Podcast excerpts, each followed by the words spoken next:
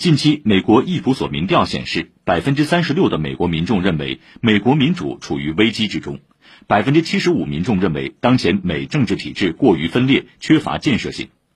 我外交部发言人赵立坚昨天在回答有关美国民主制度的提问时表示，美国一些政客总是生活在自我吹捧的所谓民主灯塔形象中，执迷于打着民主的幌子干涉他国内政，极力对外进行意识形态渗透。美方应该做的是多多关心本国民众的所思所想，反躬自省，正视并解决好自身存在的民主问题。